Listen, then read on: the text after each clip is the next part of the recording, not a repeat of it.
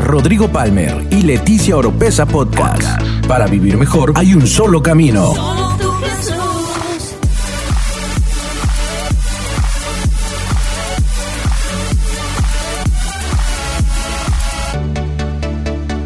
Escucha todas las semanas la clave para tener una mejor vida. Una mejor vida. capítulo 2, versos 10 y 11.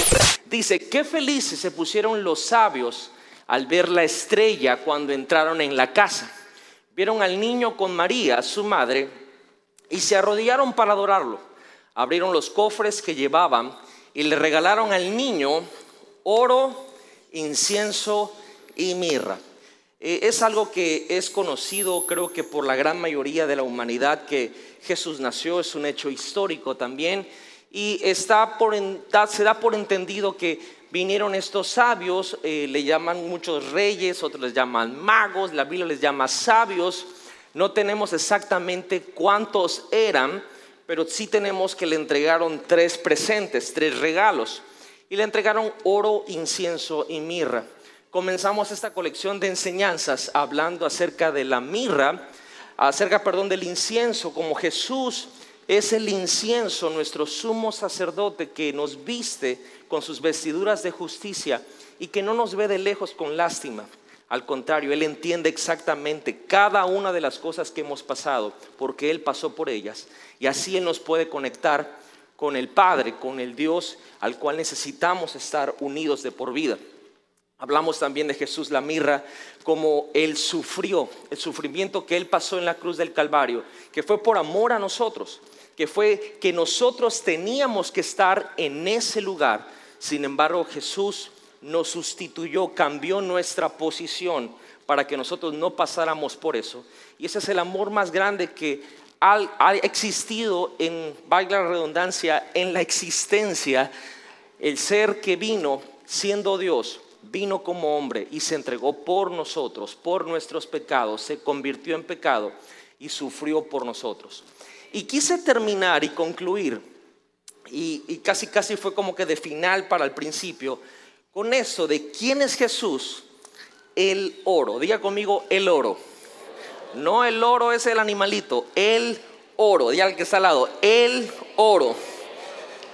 Y la razón por la que quise terminar con esto es porque quizá, a ver si usted se identifica conmigo en esto, conocemos personas alrededor de nuestra vida y hay gente especial la cual nosotros conocemos. Y hay una expresión que tenemos cuando esa persona es, la valoramos mucho o, es, es alguien remarcable y le decimos, es que esa persona vale... ¿Cuántos han escuchado esa expresión? ¿Cuántos la han usado ah, para alguien? Hay personas que se hacen especiales, hay personas que valoramos más que quizá eh, otras personas porque tienen ciertas actitudes o son de cierta manera que nosotros podemos expresarnos, wow, esa persona vale oro, o sea, de verdad vale oro. Y creo que Jesús vale mucho más que el oro.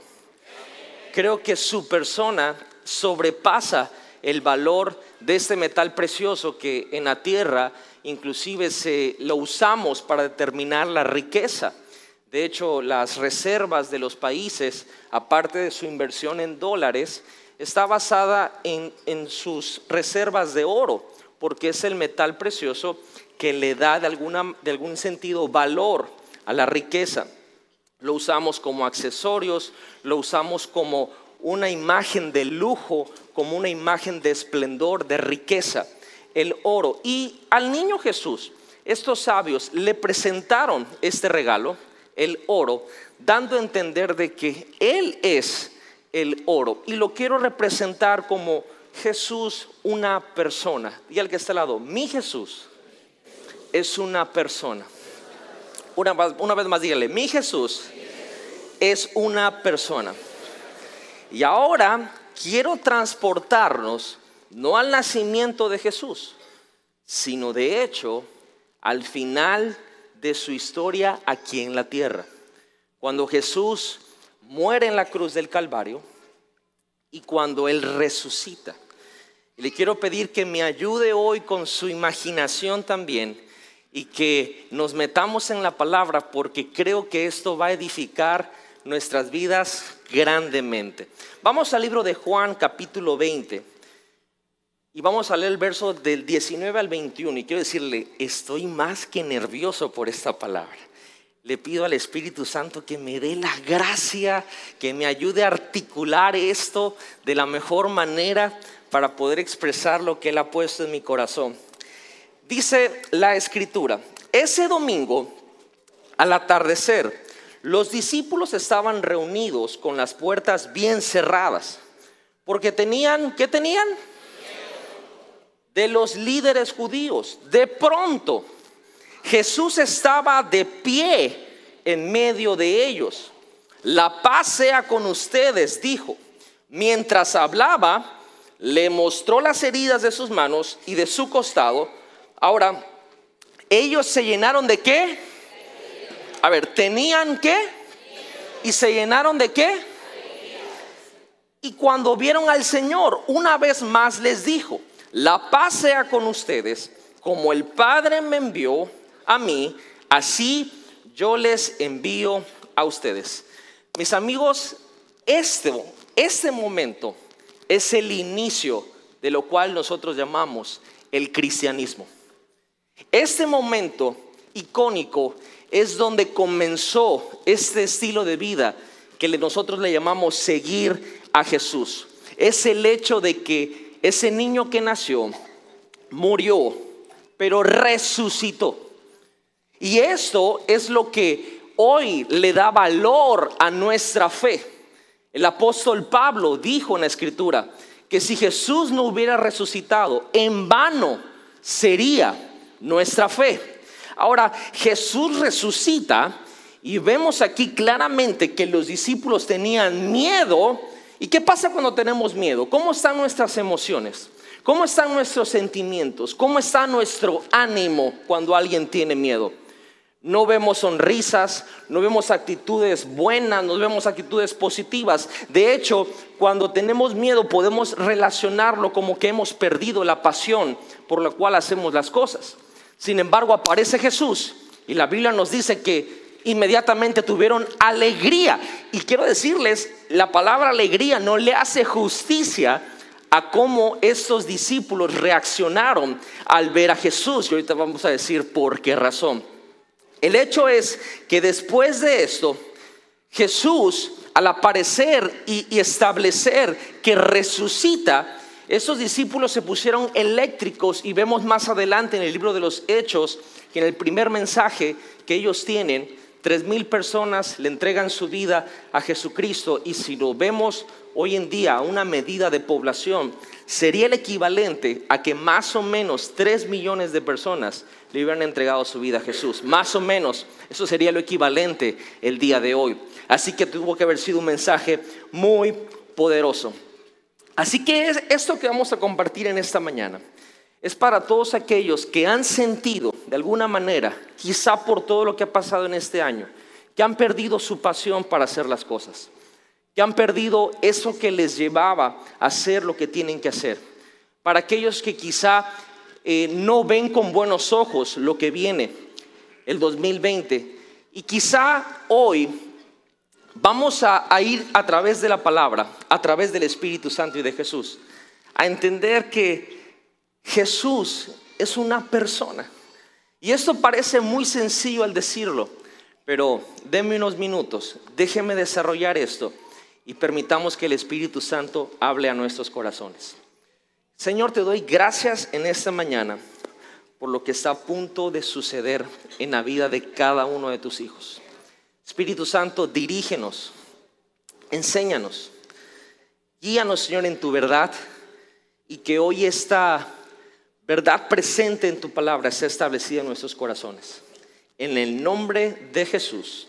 Amén y amén. Den un aplauso fuerte a Jesús y vamos a entrar de lleno. Una pregunta, ¿alguna vez usted ha sentido que ha perdido la pasión? A ver, levante la mano todos aquellos que digan, ¿alguna vez se perdió la pasión? Ok, los que no levantaron la mano son unos mentirosos. Ya empezando el mensaje así de volano. creo que de alguna manera todos en algún punto en nuestra vida hemos perdido la pasión por hacer las cosas. Y hablando estrictamente de seguir a Jesús, muchos, desgraciadamente, hemos perdido la pasión por seguir a Jesús. ¿Y cómo es eso? Yo recuerdo cuando le entregué yo por decisión propia mi vida a Jesús. ¿Cuántos recuerdan ese momento? Un momento en mi vida, pues creo que el momento más importante de mi vida fue cuando le entregué mi vida a Jesús. Y recuerdo que yo se la entregué no por un ministerio, de hecho yo no quería nada con el ministerio, yo no se la entregué por alguna, alguna promesa o algo así, se la entregué porque me di cuenta en mi vida que si Jesús no entraba en mi corazón, yo no tenía esperanza para vivir bien. No, iba a tener felicidad mi vida, no iba a tener sentido, no iba a tener propósito, no valía la pena seguir de la manera en que estaba viviendo. Y bueno, eh, Jesús me enamoró en un sentido que me llevó a servirle. Y recuerdo cuando, cuando comencé a tener esa pasión, ya no solamente por recibirlo, sino por servirlo por querer hacer su voluntad y por querer ayudar a otras personas a que conocieran a ese Jesús. Y contrario a lo que mucha gente pueda pensar, déjenme decirles que eh, eh, me da pánico hablar en frente de las personas. Es, es una de las de los naturalmente uno de los temores más grandes por mi personalidad y forma de ser. No se me da mucho eso de hablar en frente de la gente. De verdad es la gracia de Dios y la unción del Espíritu Santo porque no es algo que esté en, en mi arsenal de personalidad o mi arsenal personal. Y me acuerdo que yo sí quería, era una pasión y sigue siendo y ahora mucho más fuerte, el que otras personas conocieran de Jesús y que conocieran cómo vivir para Jesús. Cómo, cómo, cómo descubrir esa bendición de seguirlo y que nuestra vida podía cambiar. Y me acuerdo que hasta el día de hoy lo sigo haciendo. Escucho gente que, predica la palabra. Y yo decía, Señor, ay Dios mío, yo no tengo esa habilidad, pero me encantaría poder servirte de esa manera. Y, recuerdo esos momentos, recuerdo esos, esos eh, esas partes, no sé si, le ha pasado que usted tiene recuerdos donde se acuerda de la ropa, de cómo olía, de momentos, de situaciones, y tengo esos recuerdos en mi vida. Me encantaría decir que desde que tuve esa pasión nunca se perdió.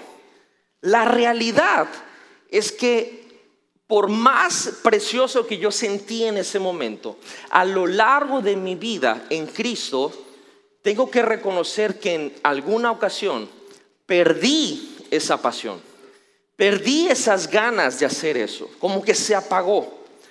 Y también, eh, digo, a mi familia, a mí nos gusta ver muchos documentales de las cosas. Y he visto muchísimos documentales también de artistas, de deportistas, de celebridades que en algún punto en su vida perdieron también la pasión por hacer lo que hacían. Hay, gente que se retira del deporte porque ya no tienen la pasión para seguir jugando. Hay personas que se retiran del escenario porque ya no tienen la pasión para cantar, ya no tienen la pasión para actuar, ya no tienen la pasión para seguir haciendo lo que en un momento fue su pasión más grande. Solo quedó un empleo, un trabajo, una actividad, pero ya cero pasión. Y la verdad es que todo ser humano tenemos un pensamiento que es bueno, es ese punto de llegar a un lugar, llegar prácticamente a ese lugar, ese lugar que nosotros ponemos en nuestra mente y en nuestro corazón. Y he aprendido una llave muy importante en la vida, y es siempre recordar cómo comenzaron las cosas. Recordar por qué comenzaste en primer lugar.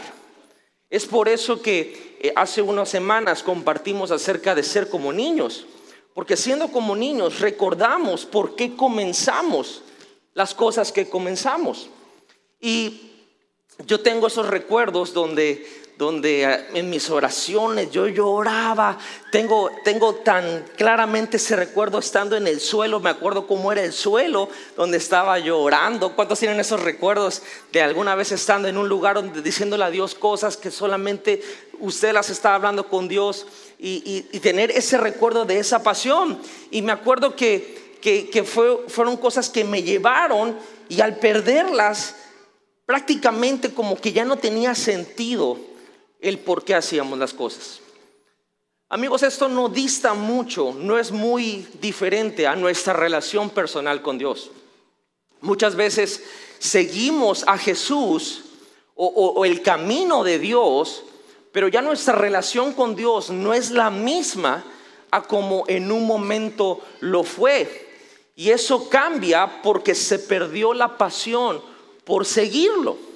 Y lo que sucede con esto es que muchas veces, yo recuerdo cuando hace muchos años que comenzamos la iglesia y habían ciertos eventos o, cruzadas que se le llamaba antes, o campamentos de jóvenes, que por cierto, jóvenes, Semana Santa tenemos campamento de jóvenes, va a estar padricísimo, pero recuerdo que en esos campamentos eh, eh, gente predicaba y, a lo mejor ustedes se acuerdan de alguna campaña o cruzada donde el predicador este, usaba su voz, yo no lo sé hacer, pero usaba una voz, cambiaba el tono de voz, decía, entrégale tu vida a Cristo, porque no sé qué, y sal de tu lugar y corre al altar. A mí no me sale la voz, pero a ellos les salía la voz padrísima. Entonces, la gente nos parábamos y corríamos al altar y veníamos delante de Dios y decíamos, Señor, te entrego mi vida. Y tengo que reconocer que en algún momento es como si le dijéramos a Dios, Señor, no, no, no te sientes tú bendecido que te estoy entregando mi vida. O sea, yo te estoy entregando mi vida a ti, eso debería sentirte, pero tú deberías sentirte privilegiado que te estoy entregando toda mi vida. De alguna manera yo algún tiempo pensé eso y recuerdo que, que esa sensación era como que uno decía, y digo, hay canciones de eso y lo cantamos, se escucha precioso de, Señor, solo te quiero a ti. Solo, solo quiero de ti, de ti. Y esa misma noche luego eh, eh, no, es, no es tan real eso porque, Señor, solo quiero, todo, solo te quiero a ti. Que vamos a cenar. Pues no se me antoja eso. Señor, solo te quiero a ti. Y de repente te das cuenta en tu teléfono que no tienen tu talla de pantalón y te pones triste porque realmente no es realidad en, nuestra vida que solamente lo queremos a Él. También queremos otras cosas. También eh, hay, hay una vida que tenemos donde quizás al momento de comenzar a seguir a Jesús, hay ciertos puntos en nuestra vida, ciertos procesos que si no tenemos cuidado, esos puntos o ese proceso o esas situaciones intercambiamos lugar con lo que en primer lugar nos apasionó. No sé si me expliqué bien, voy a, tratar de hacerlo una vez más. Hay veces que comenzamos a seguir a Jesús y siguiendo a Jesús tenemos esta parte de servirlo a Él. Y a veces intercambiamos el servicio a Jesús por la persona de Jesús.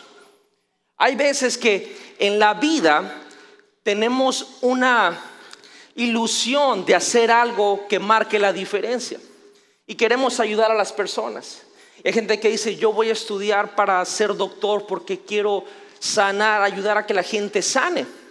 Y recuerdo que una, una persona me comentó algo así, que estaba estudiando para ser doctor porque quería, le, le apasionaba ver a la gente sanar de malestares y de síntomas que padecían. Y de repente en un momento se dio cuenta que ya maltrataba a los pacientes.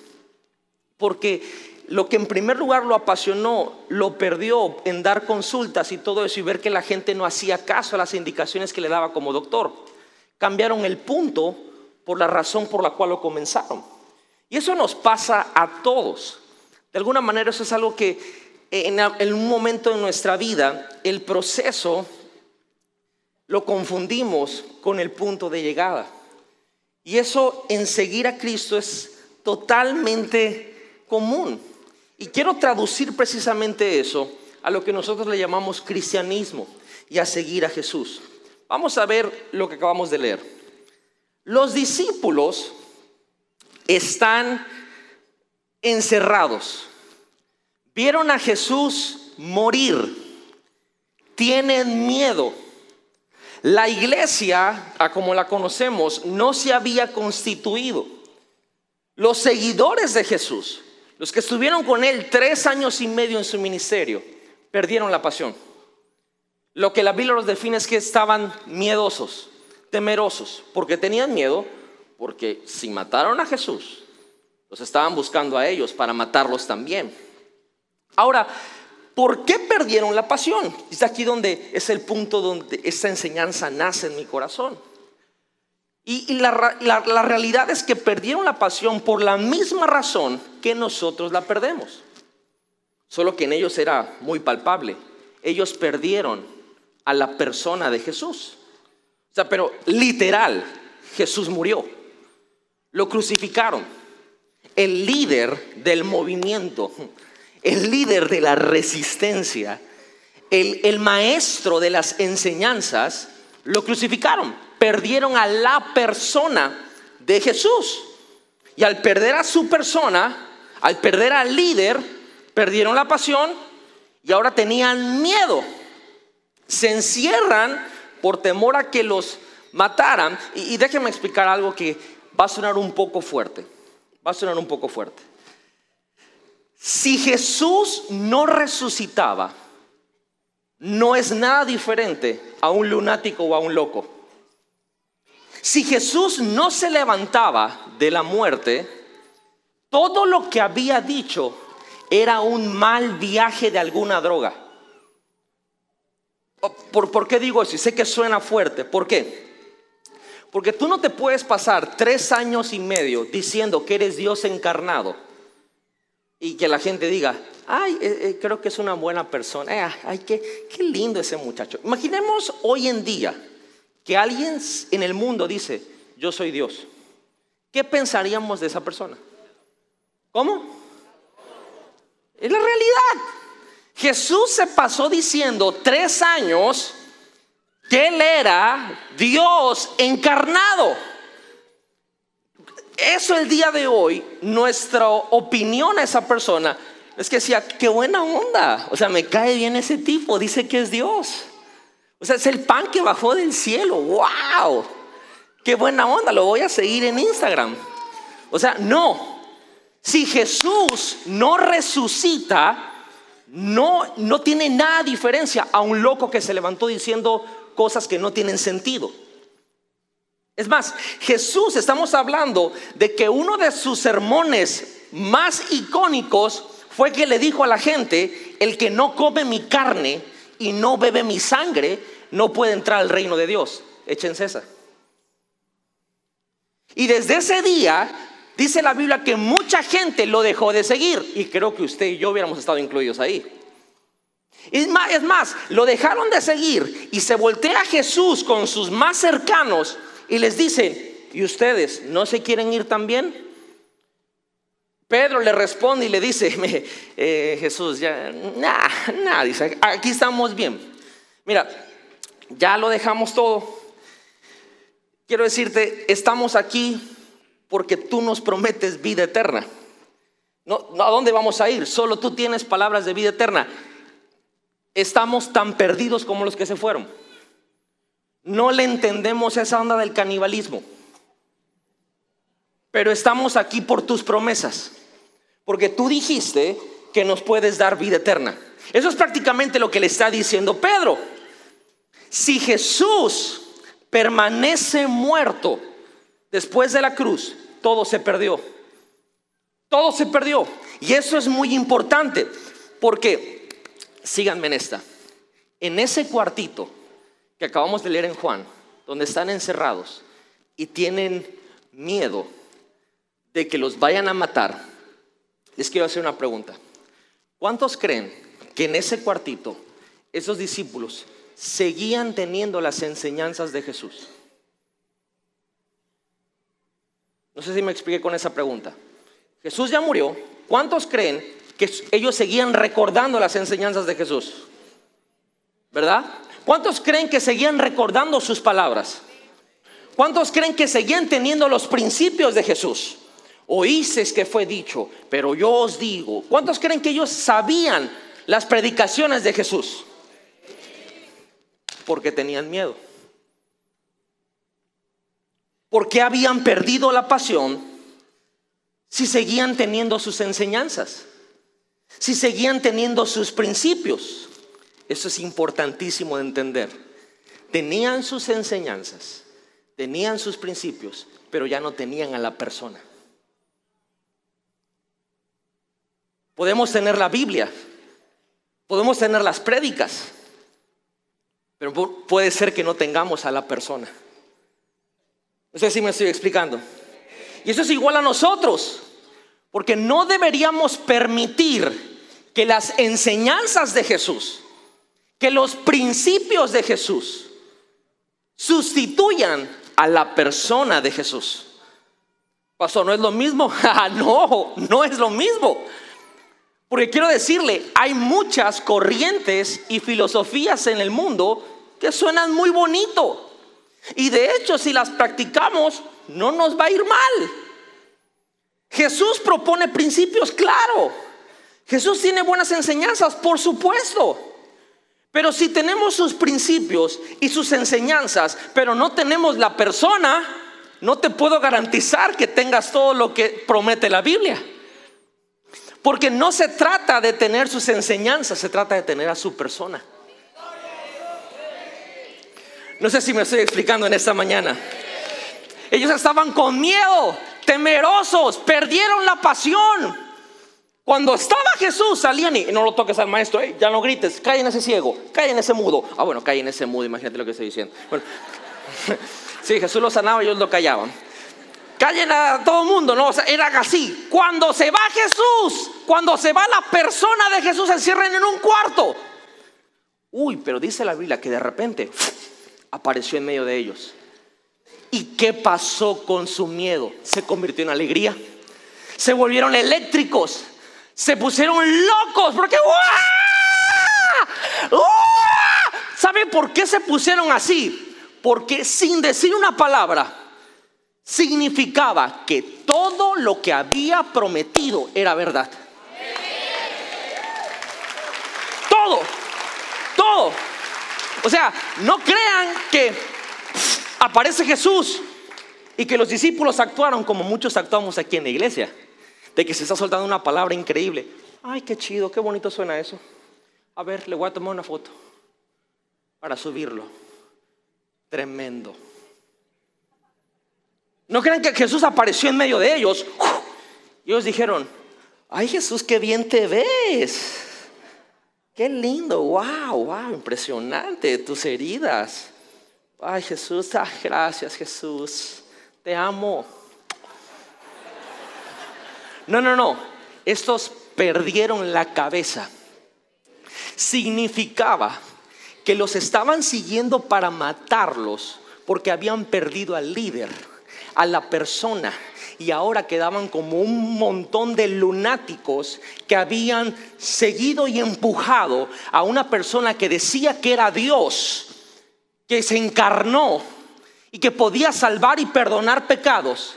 Y se lo habían quitado porque lo habían masacrado y humillado en una cruz. Pero ahora lo tienen de vuelta. Eso es como estar, como si hoy, hoy es la final del fútbol mexicano, ¿va? Todos los hermanos saben que me ayude. Hoy es así.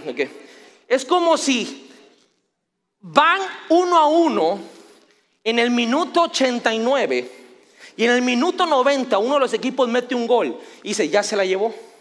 Se, la, se llevó el torneo. Y el otro equipo está así como que con esa cara así en la tribuna que ponen así, como diciendo, ya perdí la apuesta. Me voy a rapar las cejas. O sea, ya están así, unos están llorando, otros están diciendo toda la temporada, Dios mío, otra vez, no vamos a ganar. Y en el último segundo meten un gol y ganan. ¿Cómo se pone la tribuna? ¿Cómo se pone la afición? Le aseguro que no se ponen como muchos de ustedes o nos ponemos nosotros aquí en la iglesia cuando viene una buena palabra. Cuando viene una, una buena palabra aquí en la iglesia decimos, o muchos solamente hacemos así. Pero cuando alguien gana el torneo de fútbol mexicano, esa gente se pone loca. Esa gente grita, da tres vueltas en el aire. Bueno, así se pusieron los discípulos cuando se les apareció Jesús. Si usted y yo hubiéramos sido esos discípulos ahí, si yo, a ver, no, no, no, no los voy a involucrar a ustedes, voy a hablar por mí. Si yo estuviera en ese cuarto, miedoso, híjole, nos van a agarrar los romanos, nos van a matar peor que a Jesús, nos van a crucificar también. Ay, mamita, ¿en qué momento le hice caso a ese tipo? Y de momento aparece Jesús en medio mío y lo veo. Yo dije, ahora sí, Romano se las va a llevar. O sea, ven a ver, abran la puerta. Es más, díganles que aquí estamos, que nos vengan a ver. Porque que pensaban que estaba muerto está vivo. Lo que dijo que iba a pasar sucedió. Lo, todo lo que dijo, te como la carne que quieras, te bebo la sangre que quieras. Tenía razón, este tipo tenía razón. Ahí, amigos, comenzó el cristianismo. No comenzó en un pesebre. No comenzó en Belén. No comenzó con una virgen y un justo llamado José. Tres sabios, borreguitos y burritos, pastores. No, aquí comenzó. Aquí comenzó esta vida que llamamos nosotros cristianismo porque comenzó con una persona. Con una persona que se llama Jesús. Y Jesús no apareció diciendo, apunten en sus iPads cuatro puntos para ser felices. ¿Ya saben los siete pasos esenciales para el evangelismo? No, Jesús, apunten. Número uno, pasión. Número dos, yo soy el camino. No, no, Jesús apareció y dijo, toquen mis heridas. Toquen mis cosas. Es decir, experimentenme a mí. Tengan una experiencia conmigo. Porque ya las enseñanzas las tenían. Los principios, es más, a lo mejor estaban diciendo, ¿en qué momento dijo eso? ¿En qué momento Jesús dijo esas cosas? Ahora nos van a agarrar con saña. Pero ahí todo cobró sentido. No porque las enseñanzas estuvieran más bonitas, sino porque ya estaba la persona de vuelta. ¿Por qué sigues a Jesús? ¿Por qué lo seguimos? ¿Por sus enseñanzas? ¿Por sus principios? ¿Porque la iglesia tiene clima? o por su persona? Y es lo que tenemos que preguntarnos antes que termine este año y empiece el otro. ¿Por qué voy a seguir a Jesús el resto de mi vida? ¿Porque dijo algo bonito? ¿Porque me gustó esa frase? ¿Porque aquí me siento cómodo? ¿Porque me tratan bien? ¿O por su persona? ¿O por, por Él? Jesús dice, toquen mis manos, toquen mi costado ¿Cómo me ven ahora? Esa, foto, Juan, tómala, y selfie. Mateo 15, verso 18. Quiero decirles cómo, cómo comenzó la iglesia. Entonces les preguntó, Jesús hablando, ¿y ustedes quién dicen que soy? Simón Pedro contestó, tú eres el Mesías, el Hijo del Dios viviente. Jesús respondió, bendito eres Simón, hijo de Juan, porque mi Padre que está en el cielo te lo ha revelado. ¿No lo aprendiste de qué? No lo aprendiste de ningún ser humano. Estos no son siete puntos para conocer al Hijo de Dios. No, lo aprendiste de ningún ser humano. Eso te lo reveló mi Padre que está en los cielos. Ahora te digo que tú eres Pedro, que significa roca. Sobre esta roca edificaré mi iglesia. Y el poder de la muerte no la conquistará. Aquí se menciona por primera vez en la Biblia la palabra iglesia. ¿Y sabe qué está diciendo Jesús aquí? Voy a fundar mi iglesia sobre esta revelación. ¿Qué revelación? Que yo soy el Hijo de Dios, que yo soy una persona, no un montón de enseñanzas. no un montón de principios. Y ojo, tapón, paréntesis, yo no estoy en contra de las enseñanzas de Jesús. Eh, de hecho, las enseñanzas de Jesús y sus principios cobran sentido cuando está su persona. Cuando no está su persona, es una religión más. Es una buena filosofía más pero no es un estilo de vida dinámico, poderoso, sobrenatural, que cambia vidas y que tiene una experiencia con un Dios que vino y nació en un pesebre, pasó 33 años de vida, predicó y dijo cosas súper atrevidas, pero todas eran verdad. Y todas tenían sentido y todas pueden cambiar mi vida si yo no pierdo a la persona. ¿Por qué hay tanta gente en la iglesia que tenemos miedo, que estamos desanimados, que no tenemos pasión, que tenemos sentimientos feos en nuestra vida, malos pensamientos, que pensamos que nos va a ir mal, que nos va a ir peor? ¿Por qué? Y estamos en un cuarto que se llama iglesia. ¿Por qué nos sentimos miedo? Porque tenemos sus enseñanzas, pero ya no tenemos a la persona. Tengo una buena noticia. Así como Jesús apareció en ese cuarto, Así Jesús está aquí.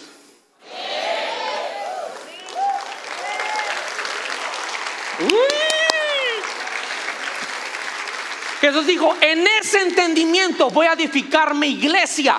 La voy a edificar sobre una persona. Por eso Pablo dijo, Jesucristo es la principal piedra de ángulo. Sobre él edificamos los demás.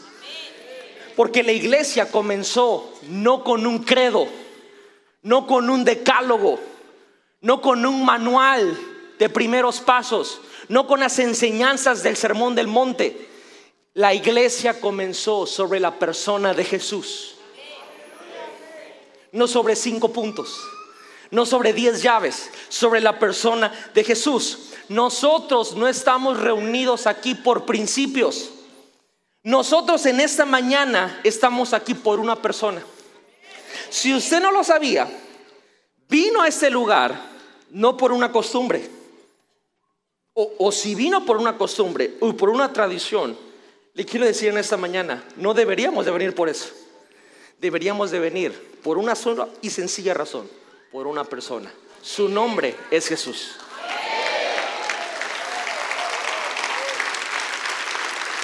Qué buenas son sus enseñanzas. Qué buenos son sus principios, pero ese no es el pegamento que nos une. Lo que nos une es su persona. ¿Qué es lo que usted y yo tenemos en común? Jesús. Su persona. No sus principios, ni siquiera su doctrina. Su persona. Si nosotros hoy podemos creer que ese mismo Jesús que apareció en ese cuarto está aquí con nosotros, este servicio se pone bueno.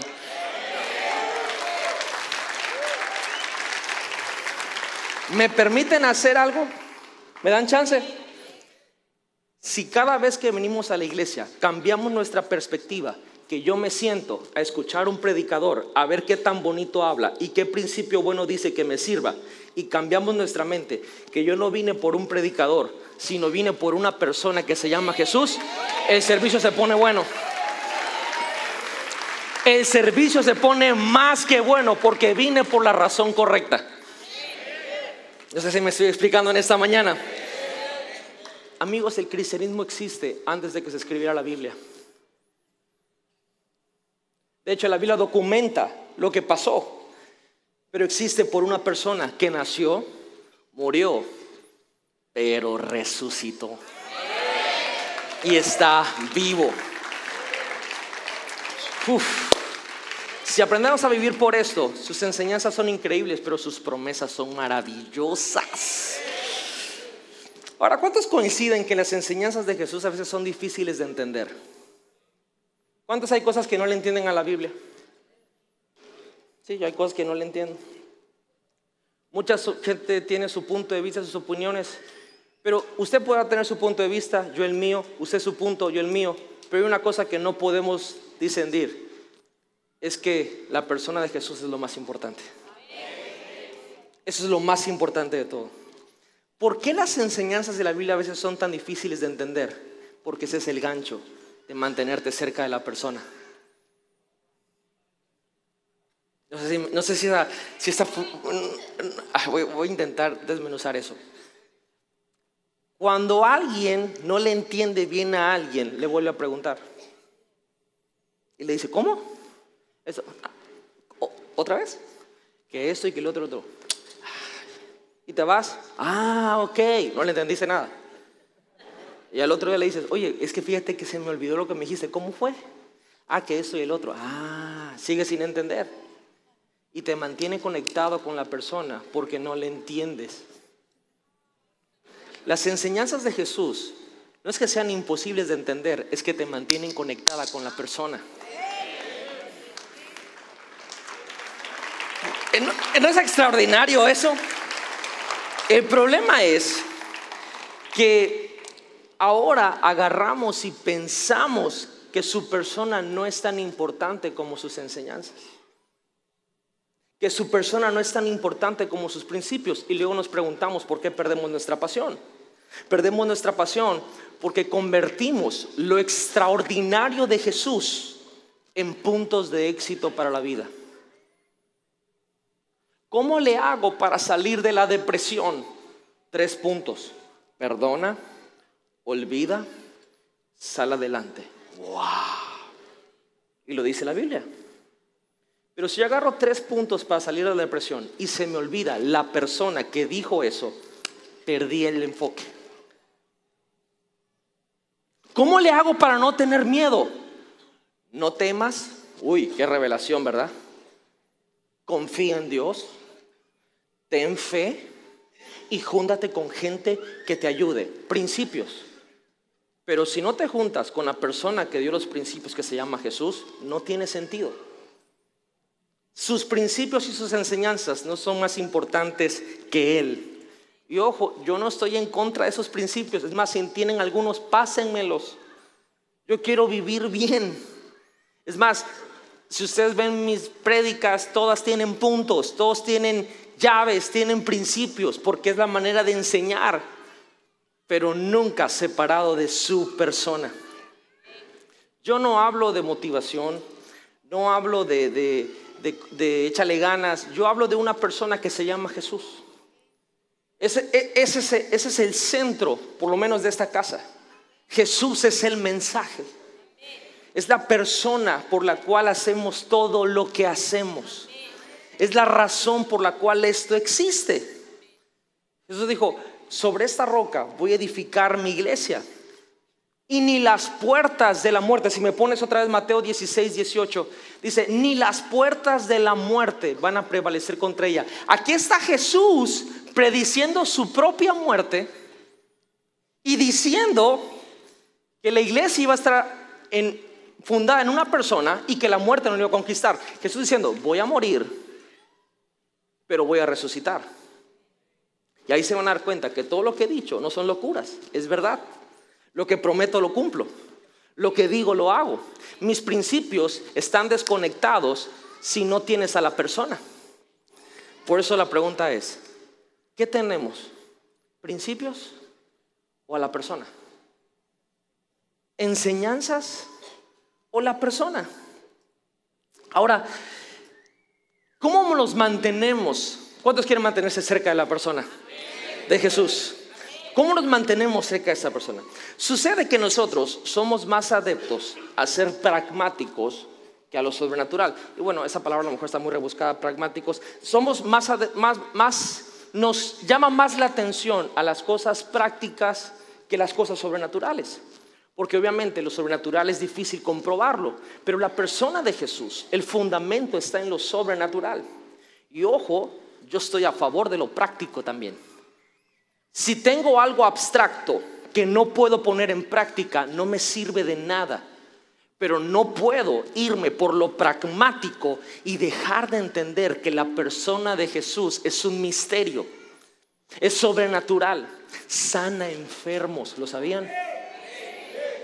Echa fuera demonios, ¿lo sabían? Restaura familias. O sea, abre los ojos a los ciegos, pone riñones donde no había, sana cáncer, prospera gente, elimina deudas, pone perdón donde alguien que solo odiaba, solo Dios puede hacer eso. O sea, su persona es sobrenatural. Y eso, si lo negamos, no lo estamos aceptando como tal. Marcos capítulo 7, verso 13. Voy a comenzar a cerrar porque me queda poco tiempo. Dice, y entonces anulan la palabra de Dios para transmitir su propia tradición. Y esto es solo un ejemplo entre muchos otros. Muchas veces, tristemente, lo que empezamos a hacer en la iglesia es tratar de buscar, estoy hablando de los líderes de la iglesia, estoy hablando de mí, estoy hablando de que muchas veces en una desesperación tratamos de buscar cosas que enseñar para ayudar a las personas, pero se nos olvida de que lo único que puede ayudarnos no son los tres puntos, es la persona de Jesús. Yo le oro al Señor que en esta casa nunca perdamos eso. Que todo nos dirija a Jesús. Que sus principios cobren sentido cuando apuntemos y señalemos a Jesús. pero yo, yo creo, o sea, a ver, yo, creo que tengo a la persona. ¿Cómo sé? ¿Cómo sé que tengo sus principios, sus enseñanzas, o ni siquiera eso. ¿Cómo sé que estoy lejos de la persona? Y yo me di cuenta de tres cosas. Lo primero es que tenemos una visión en túnel. Una visión en túnel. ¿Qué significa eso? Bueno, a lo mejor muchos no estamos eh, eh, pues un poquito familiarizados con ese término, pero eso es una condición oftalmológica de la vista. Eso es un síndrome que se da cuando estamos en una condición de un estrés. Eso es algo, una, condición médica, o sea, y solamente perdemos la visión periférica y solamente se vuelve una visión como en un túnel, valga la redundancia, y estamos enfocados solamente en aquello que está captando nuestra atención. Médicamente dice eso, la visión en túnel es un fenómeno peculiar que afecta la capacidad de percibir los estímulos de nuestro entorno. Es relativamente frecuente que cuando nos encontramos en un estado enmarcado de estrés psicológico, prestamos atención de forma exclusiva a aquello que se relaciona con la tarea, amenaza o preocupación principal que nos ocupa. ¿Qué significa esto? Espiritualmente hablando. ¿Qué significa que, cómo sé que estoy lejos de la persona? Porque tengo una visión en túnel. ¿Qué es eso? Significa que agarramos el libro que se llama Biblia y agarramos una verdad bíblica. Y en esta verdad bíblica la agarras, la defiendes, la predicas, te paras a favor de ella y, decides que eso es lo más importante. y puede ser, puede ser que sea lo más importante, pero te pones a defenderla y, estás fuerte por esa verdad bíblica y, dices que esto, que si alguien no tiene esa verdad bíblica, se va al infierno y no es de Dios. Y es esto, y es aquello. Y empezamos a ponernos, y, y es una verdad bíblica, el único detalle es que al defenderla empiezas a herir gente. Y empiezas a no tener un estilo de vida de la persona que dijo la verdad. Y esa persona se llama Jesús. Y ahora tienes un estilo de vida de aplastar al prójimo. Porque estás defendiendo una verdad. Estás defendiendo algo que tú elegiste de la Biblia, a lo mejor que te llamó la atención y te vuelves sumamente agresivo con todos y ves al diablo en todos y ahora todos están endemoniados porque no tienen esta verdad quizás. Y, empezamos a decir y utilizamos momentos tan preciosos como compartir la palabra para atacar a otros. Y agarramos las redes sociales y empezamos a echarle tierra al mismo cuerpo de Cristo porque quizá no tienen esa verdad. Y es verdad, o sea, es una verdad bíblica. Pero le, agregamos tanta fuerza que nuestra visión solo es en túnel. Solo estamos viendo una verdad de miles que Jesús dijo. Y se nos olvidó lo que Él mismo dijo, que resume toda la ley de los profetas. Ama a Dios y a tu prójimo como a ti mismo.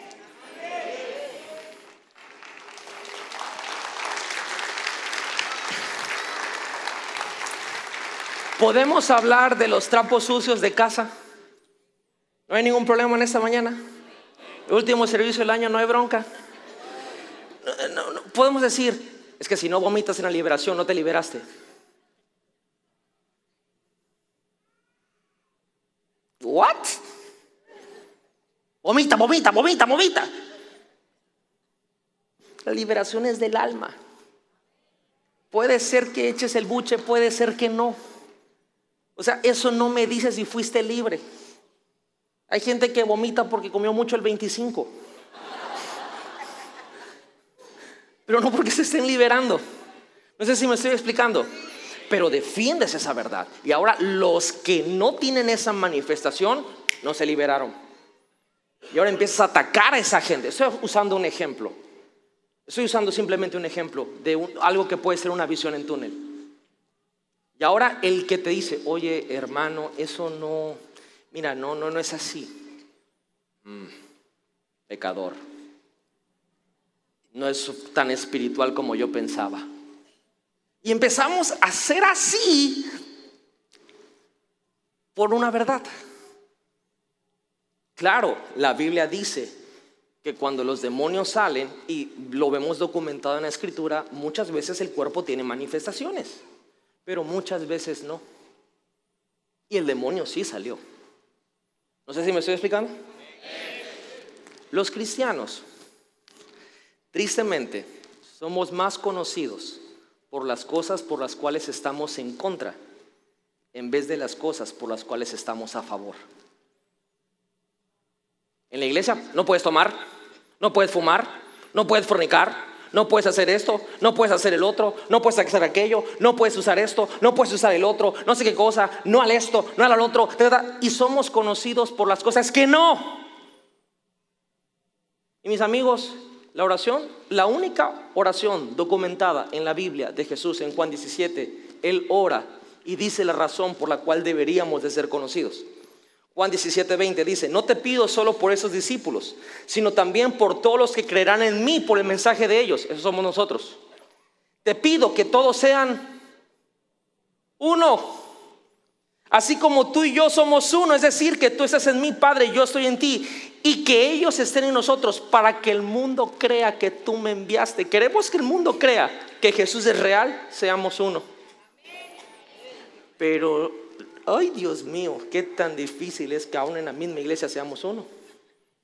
Yo soy de la red fulana. No, hermano, somos del cuerpo de Cristo.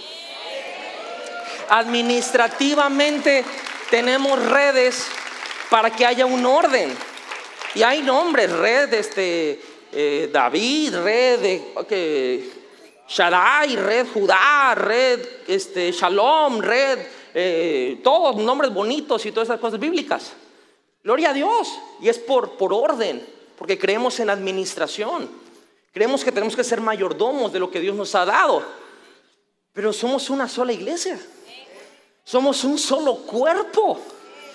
Somos un cuerpo que tiene diferentes partes, piernas, pies, el cuerpo de Cristo. La iglesia es el cuerpo de Cristo. Y no defendemos el nombre de una red. Defendemos a Jesús. Bueno, ¿y quiénes somos nosotros para defender a Jesús? Para empezar, Jesús no necesita que lo defendamos. De hecho, Él nos defiende a nosotros. Pero me refiero a que a veces tenemos una visión en túnel. Si no lo hacen como yo lo hago, no es de Dios. ¿Quién dijo eso? Le aseguro que usted no ha sanado un ciego como Jesús lo hizo. ¿Cómo fue eso? A base de gargajos. Ay, pastor, sí, lea la Biblia. Jesús agarró vino un ciego, ay, no veo. Y le escupió los ojos. Si yo hiciera eso en un servicio, usted no regresa a esta iglesia. Pero yo me parecería más a Jesús. Porque ahora gargajeo gente para que sane. En otra ocasión, ¿sabe qué hizo? Había un ciego y agarró Jesús lodo, saliva, e hizo un barro con saliva y se lo puso a la gente para que sanara.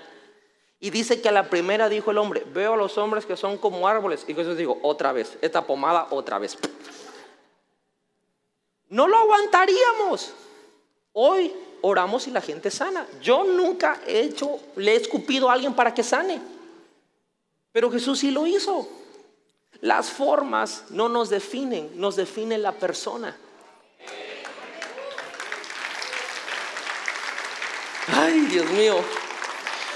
Primera de Juan capítulo 4, verso 20 dice, si alguien dice, a ver, a ver, a ver, antes que me pongan el verso, tápenlo, tápenlo, tápenlo, tápenlo, tápenlo. Eso. ¿Cuántos dicen, yo amo a Dios? A ver, levante la mano toda, aquella, toda la gente que dice, yo amo a Dios. Es más, dígale, Dios, te amo. vamos a ver si es cierto. Ahora sí, pongo el versículo. Si alguien dice, amo a Dios, pero odia a otro creyente, esa persona es mentirosa. Pues si no amamos a quienes podemos ver, ¿cómo vamos a amar a Dios? A quien no podemos ver, Él nos ha dado el siguiente mandato. Los que aman a Dios deben amar también a sus hermanos creyentes.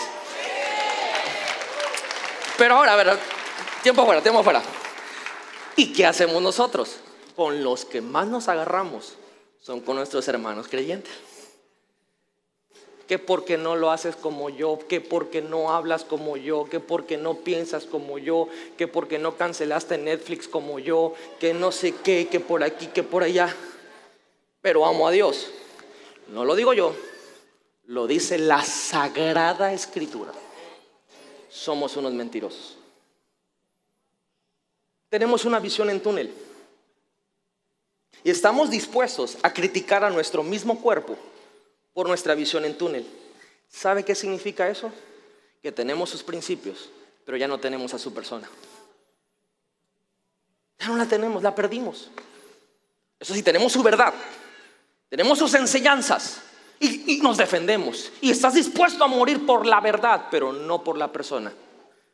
Porque si estamos dispuestos a morir por la persona, estamos dispuestos a bajarle tres rayitas a lo que defendemos como verdad por lo que la persona dijo que tenemos que hacer en primer lugar, que es amar a la gente, que es ser uno. Porque encima de todas las cosas, lo que Dios más ama es a las personas. Yo no nunca voy a comprometer la verdad, jamás.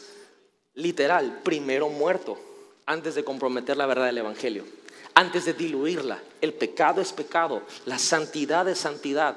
Jesús nos manda a tener un estilo de vida de integridad y de pureza. Nunca vamos a comprometer eso, pero no significa que esa verdad me da pauta para aplastar a los demás. Porque si no, en primer lugar estoy violando lo que Él me está diciendo que tengo que hacer. Primero, ama a la gente. Porque yo los amo a ellos. Te amo a ti con todos sus defectos. Ama tú también a ellos. Si yo no puedo ver eso, tengo una visión en túnel. Ya perdí a la persona de Jesús. Solamente tengo sus principios y sus enseñanzas. Dos, ¿cómo sé que perdí a la persona? Elitismo. El que está al elitismo. Lucas 11:52 dice, ¿qué aflicción les espera a ustedes, expertos en la ley religiosa? Pues le quitan a la gente la llave del conocimiento. Ustedes mismos no entran al reino e impiden que otros entren.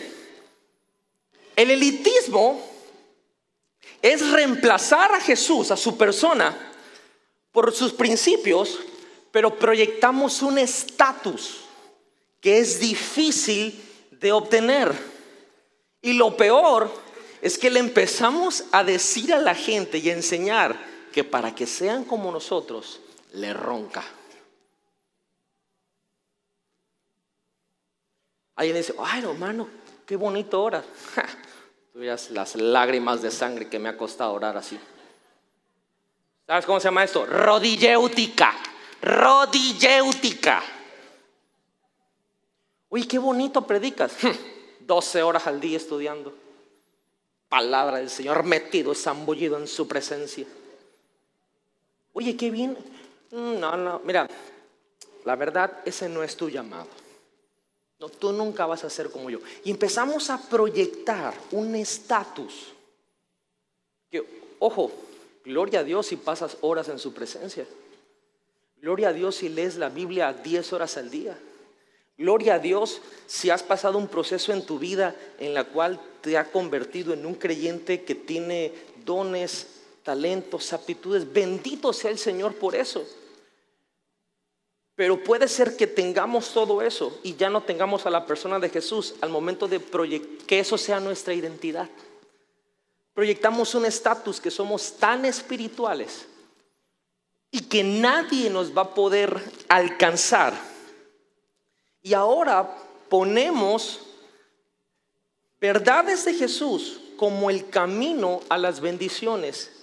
Y les recuerdo, amigos queridos, que Jesús dijo, yo soy el camino. No hay otro mediador entre Dios y los hombres, solo Jesucristo. O sea, no hay ningún sacrificio que tú y yo hagamos que nos acerque más a Dios. Lo único que nos acerca más a Dios es Jesús y su sacrificio en la cruz, su sangre, su gracia. ¿Sabe por qué leemos más la Biblia? Porque tenemos hambre de Dios, de su persona. ¿Sabe por qué pasamos más tiempo en la oración? Porque amamos a su persona, no porque queremos proyectar un elitismo espiritual. ¿Cuántas horas? ¿Cuántas horas? No, que 15 minutos. Yo oro 15 horas. Arrepiéntete. ¿En qué momento eso nos volvió más espirituales? La Biblia dice, ¿te crees espiritual? Levanta al caído.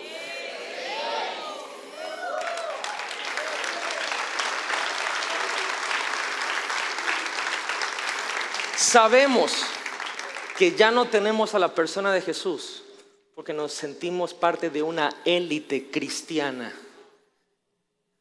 Ay, y me encanta porque Jesús era un gran nivelador. Eh, Jesús, llegaban los fariseos y los saduceos, ¿no? Y llegaban y decían, este, yo oro a la piedra de las que... Y Jesús decía, no, miren, esos son igual que ustedes solamente que usan túnicas largas y se ven así muy, muy así, que aparentan mucho, pero son igual, es más, son sepulcros blanqueados. Porque por fuera se ven muy santos, pero por dentro están podridos. Y se enoja, por eso lo mataron. Lo mataron porque Jesús les quitó su élite. Jesús dijo, esto no es de élite.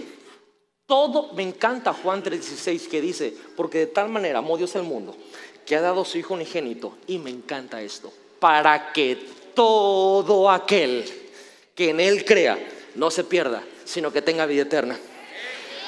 Amigos, en el cristianismo, en seguir a Jesús, a su persona, no hay élite. No hay élite. El que ama a Jesús, el que ama a su persona, logra entender que el que está al lado de ti no es mayor ni superior, ni inferior a ti. Somos un cuerpo. Bien conformado, eso sí, bien conformado, pero somos un cuerpo. Si nos sentimos así, es que yo soy mentor y tengo un, tengo un fruto, pero un fruto que puedo cargar un contenedor y lo puedo exportar al mundo. ¿eh?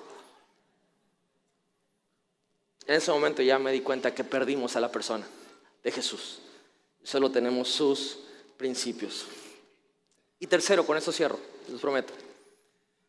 ¿Cómo sé que perdí a la persona? Solo tengo sus principios. Por el conocimiento. Y eso lo tengo que dejar bien en claro. La Biblia dice en Oseas, mi pueblo pereció por falta de... Y Pablo dice en Corintios, la letra mata pero el espíritu vivifica. Mi forma de ser, mi personalidad, me lleva mucho al conocimiento. Soy, una, soy un eterno aprendiz. Me gusta aprender, me gusta saber mucho. Me gusta documentarme, me gusta saber por qué de las cosas y todo eso. Me encanta el conocimiento. Sin embargo, quiero decirles, mis amigos, que el conocimiento del conocimiento es una señal de que ya no tengo a la persona de Jesús. Valga la redundancia, solo tengo el conocimiento de sus principios. Y, lo, quiero poner de esa manera. A menudo agarramos el libro, la Biblia, ahora la agarramos como competencia. A ver quién sabe más. A ver quién tiene la revelación más gruesa. A ver quién suena más profundo. A ver quién suena más audaz. Quién suena mejor en un púlpito. Y el conocimiento sin la persona de Jesús, la Biblia dice que nos envanece. La única promesa del conocimiento sin la persona de Jesús es el ego. Es la única promesa. ¿Quién sabe más? Y, cristiano, o sea, eh, tan pronto uno sabe más que otro y empieza el bullying. ¿Te sabes los 66 libros de la Biblia? ¿Te lo sabes? ¿Te lo sabes cantados? Yo sí me lo sé. ¿Te lo sabes tú? ¿Quieres que los, que los cante por ti? ¿Te, ¿Te, lo sabes? No. Ah, pecador. ¿Cuáles son los doce nombres de los apóstoles de Jesús? ¿Te lo sabes? ¿Te lo sabes? ¿No te lo sabes? Léelo. Ahí están escritos. ¿Cuáles son los nueve dones? ¿Cuáles son los nueve frutos? A ver, a ver, a ver, a ver. ¿Cuáles son todas las ciudades donde Pablo viajó? ¿Cuáles son? El orden, el orden. ¿Te lo sabes? Yo sí me lo sé. ¿Te lo sabes? Sí, no. A ver, dime dónde dice la Biblia los cuatro versículos de arrebatamiento. ¿Te lo sabes? ¿Te lo sabes? ¿No te lo sabes? Ah, yo sí me lo sé. Y empezamos a tener ahora una onda de que por saber más nos sentimos más. Y déjeme decirle que Jesús sabía más que todos y nunca proyectó que era más que nadie. ¿Qué significa esto? ¿Que no vamos a aprender? Por supuesto que no. Pero el que, el que tiene el conocimiento con la persona utiliza el conocimiento para edificar a otros. No para aplastar a nadie. ¿Me permite darle un último versículo? Juan 5:39. Este versículo le va a volar la cabeza. Ustedes estudian las escrituras a fondo porque piensan que ellas les dan vida eterna.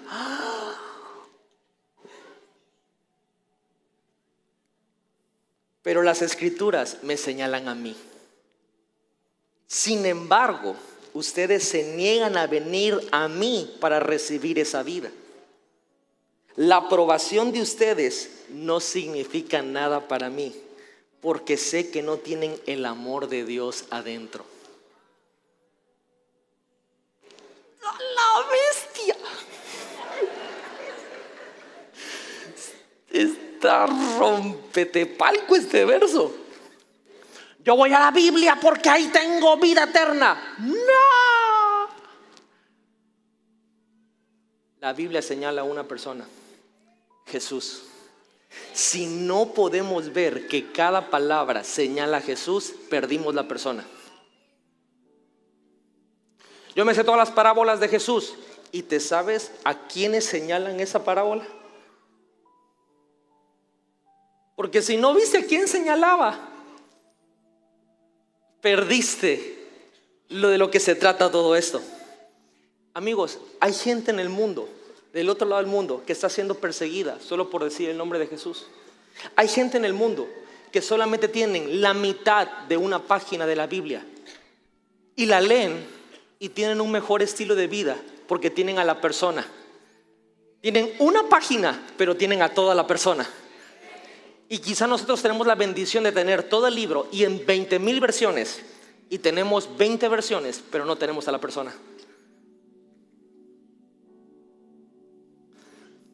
Jesús. Este libro, la Biblia, tiene sentido solo al grado si apunta a una persona que está viva, que se llama Jesús. Sin eso, sin eso, la única promesa que te puedo dar por conocer mucho es el ego. Es el sentirte que sabes demasiado. Ahora, mis amigos, esta persona que les está hablando pasó por esas tres cosas. Pasó por la visión en túnel, pasó por el elitismo y pasó por el conocimiento. Si hoy les estoy diciendo estas tres cosas, no es porque las vi de alguien, es porque las experimenté yo. En un momento tuve una visión en túnel, donde vi una verdad y todos los que no entraban en esa verdad les daba yo duro. En un momento, por tener la bendición de estudiar la palabra, de pasar tiempo con Dios, de tener, no sé, la gracia de Dios quizá de aprender un poquito, sentí que pertenecía a una élite cristiana e hice sentir a mucha gente muy mal.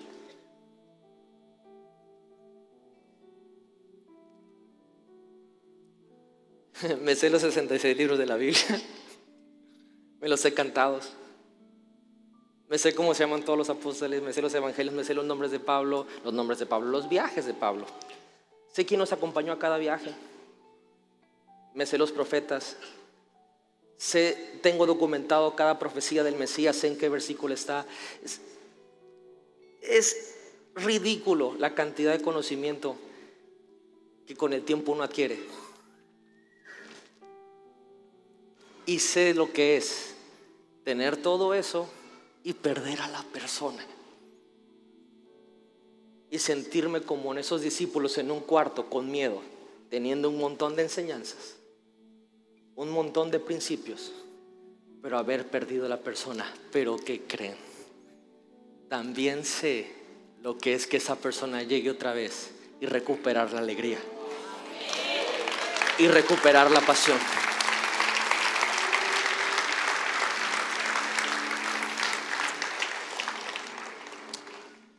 Lucas 11:52, sé que les dije que era el último versículo, pero si no quieren leer ese versículo no son espirituales, ¿no es cierto? Lucas 11:52. Ese versículo cambió mi vida para siempre. Dice, ¿qué aflicción les espera a ustedes? Expertos en la ley religiosa. Yo era un experto en la ley religiosa. Pues le quitan a la gente la llave del conocimiento. ¿Cómo le hago para tener los principios, la enseñanza y la persona de Jesús? Cada vez que leas este libro llamado la Biblia, lleva contigo la llave del conocimiento. Pastor, ¿y cuál es esa? Tiene cinco letras. La llave del conocimiento es Jesús. ¿Qué? ¿Cómo es eso? Jesús desbloquea todo el libro. Jesús es el pase para toda la Biblia.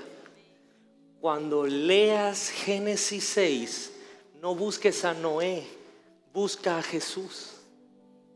Porque Noé es un pedacito de lo que Jesús es. Y el arca es la cruz que él también llevó. Cuando leas la Biblia, no busques a Abraham, busca a Jesús, que nos enseña un pedacito de la paternidad de Dios, que como Él estuvo a punto de sacrificar a su hijo, pero paró, pero Dios el Padre no paró y sí sacrificó a su hijo Jesús. Cuando busques el libro de jueces, busca a Sansón, a Sansón, sí a Sansón. El aquel que fue nazareo, un pacto que un ángel vino sobre una mujer, igual que pasó con Jesús. Cuando busques en Samuel, no busques a David, busca a Jesús. Y Goliat como el pecado, pero que David llevó cinco piedras, el número de la gracia, y a través de la gracia de Jesús puede vencer al pecado que parece más grande en tu vida el gigante que nunca vas a derrotar. Todo este libro lo desbloquea una persona. No una versión de la Biblia, no un documental de la Biblia, no un comentario bíblico, lo, lo desbloquea una persona. Cuando lees Job y lees galaxias y montes y estrellas y constelaciones y lagartos y, humo que sale no sé dónde, si tienes la llave del conocimiento, te vas a dar cuenta. Si tienes a Jesús, si tienes a su persona, todo tiene sentido. Si ves a los profetas y lees profecías raras, todas apuntan a Jesús.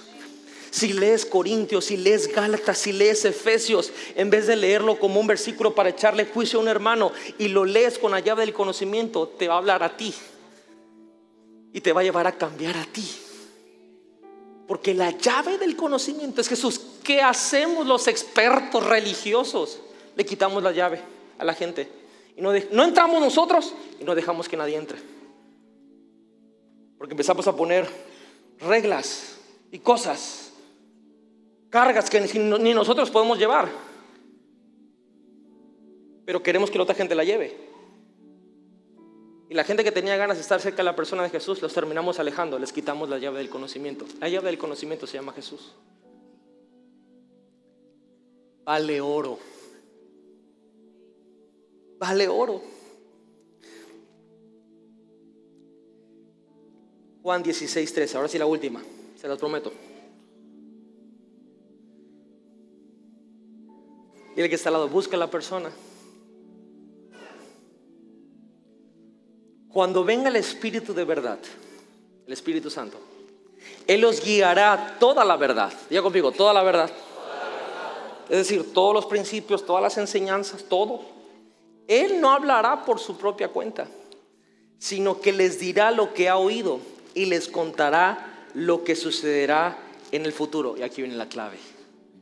Me glorificará pues les contará todo lo que reciba de otra vez, de mí, de Jesús, la persona.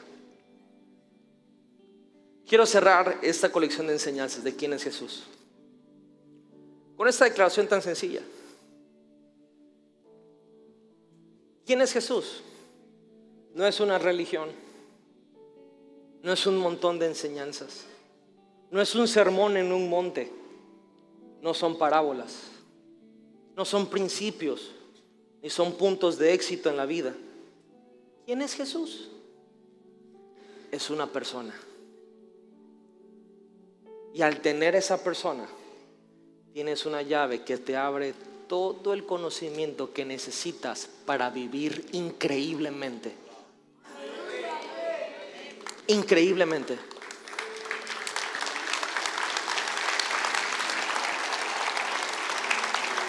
Por eso la vida cristiana empieza no cuando aprendemos una clase, sino cuando conocemos a Jesús. Ayer mi esposa me dijo, oye, eh, mira esta persona, ¿te acuerdas que te hablé de esta persona? Y yo le dije, ah, sí, le dije, yo lo conozco. ¿Lo conoces? Sí, ¿de dónde? Ya le dije por aquí, por allá. Esa expresión, yo conozco a la persona. Me dormí, me quedé pensando eso. Y luego me quedé pensando, la conozco, pero poco. No la conozco tanto a esa persona. Hay gente que dice, yo conozco a Jesús. Un día fui a una iglesia y me hablaron de él. O sea, ya lo, lo conoces de oídas. Pero lo que Él quiere es conocerlo como tu mejor amigo. Conocerlo con la persona con la que más confías. Conocerlo como tu Salvador. Conocerlo como tu Señor. Conocerlo como tu sanador. Conocerlo como tu proveedor. Conocerlo como tu roca fuerte. Conocerlo como tu refugio. Conocerlo como la vida eterna conocerlo como la respuesta cuando tus hijos se están portando mal, conocerlo como cuando tienes problemas con tu esposo, conocerlo como cuando te sientes triste, conocer a la persona es el chiste de esto que llamamos cristianismo.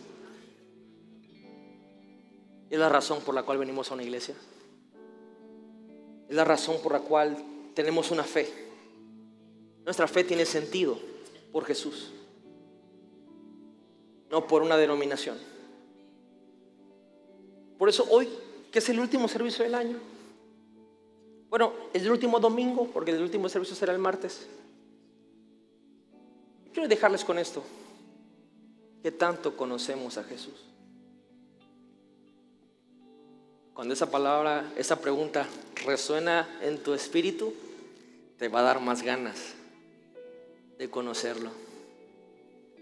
Yo he estado en reuniones donde me dicen, ¿ya leíste la Biblia de pasta a pasta?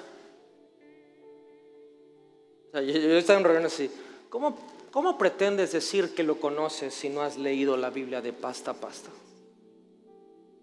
Yo digo entre mí, créeme, la he leído varias veces y eso no me hace que lo conozca. Y con eso no estoy diciendo que no sirve nada leer la Biblia. Estoy diciendo de que hay gente que aunque lea la Biblia no conoce a Jesús. Una vez jugando me preguntó una, una persona, oye pastor, ¿y, y, tú cuánto lees de la Biblia al día? Y le dije un versículo. No vayas a decir eso enfrente de la gente. ¿Cómo? Un versículo, sí, mínimo tienes que leer tres del antiguo, dos del nuevo. si yo dije, no es cierto. O sea, ahora hay fórmulas. Le dije, amigo, no sé cuánto leo de la Biblia. Le digo, hay veces que me devoro dos libros porque tengo ganas de conocer más de Jesús.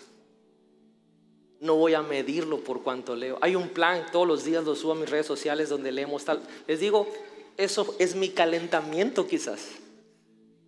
Pero hay veces que en el día uno lee Efesios cinco veces. Tiene seis capítulos y uno dice, wow, este libro está increíble. Pero Jesús es la razón por la cual queremos orar más queremos leer más, queremos servir más, queremos conocerlo más. Y por eso hoy tenemos que saber quién es Jesús, la persona. ¿Qué dice la persona que hay que hacer? Lo voy a seguir. Lo que Él me diga, yo lo voy a hacer. ¿Por qué? Porque estoy enamorado de esa persona. Puede cerrar sus ojitos.